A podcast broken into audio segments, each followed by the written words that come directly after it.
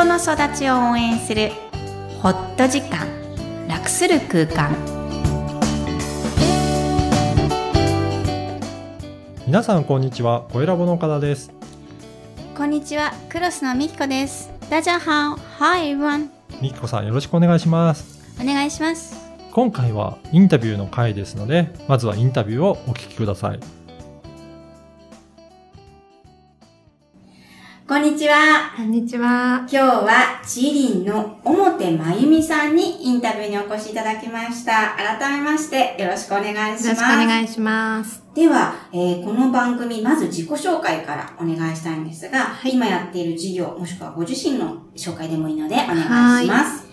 リネンとヘンプうん。などの麻を利用した不白の伸びない素材の締め付けない下着を作っている表真由美と申します。えー事業名はチーリンでやってますン。はい。朝だけを使うんですね。えっ、と、ま、もちろんコットンも使うんですけど、天然素材です。天然、あ、はいあコットンの天然素材の、はえー下着を売ってらっしゃる。はい。へえー、なぜ下着に興味をお持ちなんですか？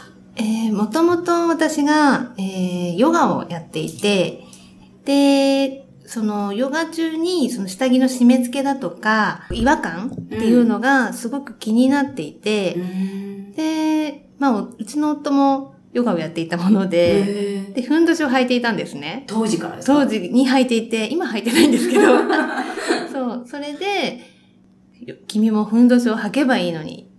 え、彼も締め付けが嫌だったから、そうですね。ああ、はい。そうなんだ。そういう男性いらっしゃるんですね。いますね。なんか、やっぱり女性だとブラジャーとか、うんあの、うんショーツが締め付けないって言うじゃないですか。うん特にお産の時にもよく言われるし、うんへえ。で、言われて履いてみた。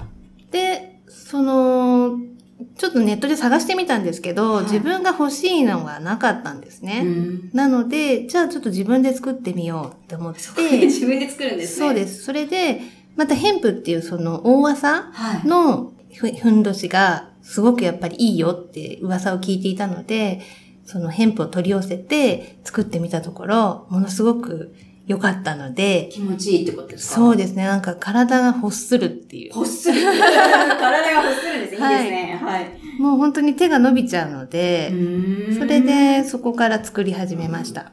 うーん。え、それが今の事業のはい最初の作品ってことなんですね。そうです。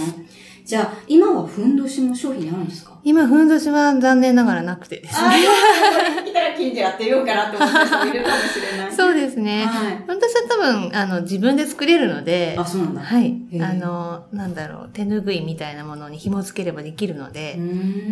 で、私は、その、ふんどしを履いていたんですけれども、当時3歳の娘が、うん。その私の前だれ付きのふんどしの姿を見て、うん。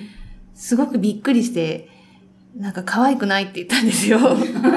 それで、そうだよな、可愛いはやっぱり大事だよなっていうところで、はい。あの、誰でも手が出せる、こう、敷居の高くない下着、でもふんどし的な効果のある、締め付けないうん下着を作ろうっていう形で、今、どんどん改良していって、もう普通のショーツとブラジャーっていう形でやってます。あの、事前に、はいあの、ホームページを拝見して、その商品を見せていただいて、本当に素敵なのに、あの、全身が、うん。ふんどしだったっていうのは驚きですね、この話。ぜひね、皆さんもあの、紹介ページにしてあるので、あの、ホームページ見ていただきたいんですが、この番組実は、えーっと、専門家、もしくは起業家の方に、お仕事や普段の生活を通じて感情に関することを語っていただいているんですね。はい。あの、まゆみさんにとって、まあ、締め付けない。はいつまり、こう、心地のいいってことがベースになったお仕事をされてるんですけど、普段から感情についてどんなことを感じていらっしゃいますか、えー感情が、えーやっぱりそのクリエイティブの源というか、自分が心地がいいとか、気持ちがいいっていうものをすごく大切にしてます。なるほど。心地がいい、気持ちいいですね。意外と私カウンセリングをしていて、まあカウンセリングに来る方の特徴かもしれないんですけど、心地がいいっていうのを知らない人ああ、とか、心地がいいは、かなり追求してますね。え追求ってできるの？どうやってするんですか？あえー感覚を研ぎ澄ますんですけど、やっぱりこうは普通に、うん。例えばシルクのパジャマを着るときに、うん。まあ、みんな気持ちいいと思うんですけど、うん。いや細部まで 検証しますえ、ね。例えば、細部ってどうやって？教えてください。え、なんか、こう、例えばサワサワしてすごい気持ちいいんだけど、これって、うん。どんな男性像かなとか。男性像を考はいえるの、考えますね。え、例えば？例えば、朝理念とかだと、まあなんかすごく気持ちがいいけど、なんて爽やかだけど、なんかシルクの方が優しいとか。なるほど。うんうん。いい、どっちもいいけど、そうそうそうどう違うのかってことを考えるの、ね。違うってことを、はいはいはい。私はこう皆さんに伝えたいので、男性像としてこう用意するんですよ。男性なの？男性が一番わかりやすいかなと思って。あ女性にとってね。そうですね。女性のための下着を作ってるので、はい。えー、すごい素敵。アンチを持ってくるんだ。なるほどね。今、ちょっと目から鱗でした。あ、そうですか男性で例えている。そうですね。わかりやすく。この方が優しい。うんうんうんうん。こっちの方がうんしっかりしてるそう、とか。たくましいとか、こう強く、なんか、守ってくれるとか、ヘンプっていうのは結構、なんて言うんだろう、こう、紳士っていうか、こう、か、か、神主みたいな、なんか清清らかなんですけど、でもやっぱシル。クはやっぱり優しいですよね。とっても優しいです。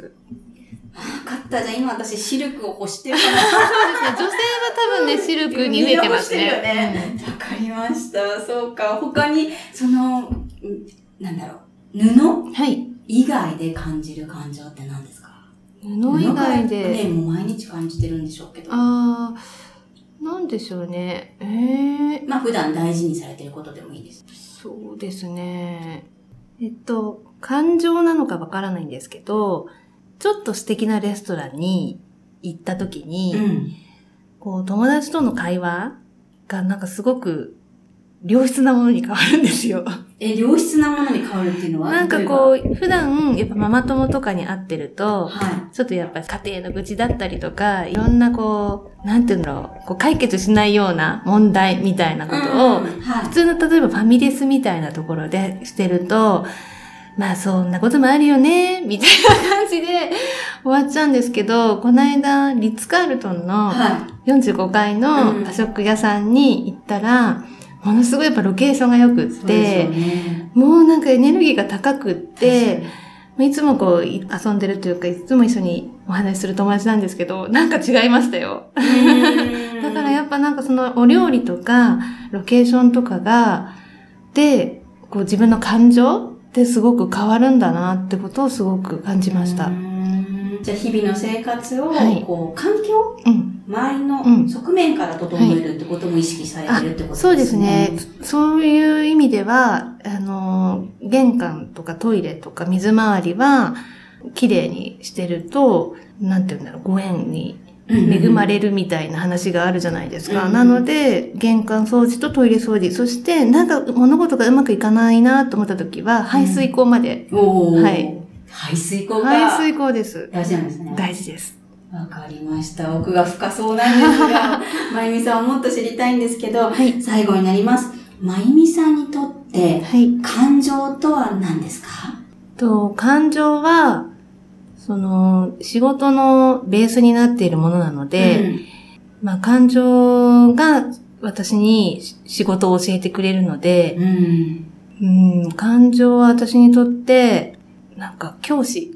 教師か。教えてくれる、へ導いてくれる人。導いてくれる人人人なのかな、ううんん、なんか、って感じがしますねうん。感情をすごくやっぱり大事にすることで仕事が、につながる。ーうん。仕事、今一生懸命やってらっしゃる感じがしましたし、うんその感情の教師さんは、はいいつもそばにいるようなそうです感じね。がして、心強いですね。はい。ありがとうございます。今日は、えー、チーリンの表まゆみさんにお越しいただきました。ありがとうございました。はい。いかがだったでしょうか？はい。えっ、と、女性の下着うをん。締め付けないうんというコンセプトでうん展開されていてですね、はい。ちょっとね、男性にはホームページをうん。見るとびっくりっておっしゃるかもしれないですけど、うんでも、ふんどしから入ったっていうのがね、ね面白いですよね。ねすごいですよね、うんそこから下着に行くんですね。うん。そしてね、なんか、感情よりも感覚に長けてる人。うんうんすごい感覚が鋭敏で、うんだろうな、感情に落とし込むことよりも、感覚で捉える方が得意っていう感じの、えー素晴らしい、その感覚主導型で動いてる方かなと思います。ね。男性に例えられてましたよね、下着のことを。うん。ね。すごいと思った。その方がイうんメージしやすいからって言ってね。うんそこのね、私感覚は実は感情の方が、はいあの主導型なので、ああ、すごいな、感覚を捉える力私もつけたいなと思いましたうんね。ねうんそうですね。はい。で皆さんいかがでしたかね？はい。で、この番組ではお悩みや質問を受け付けています。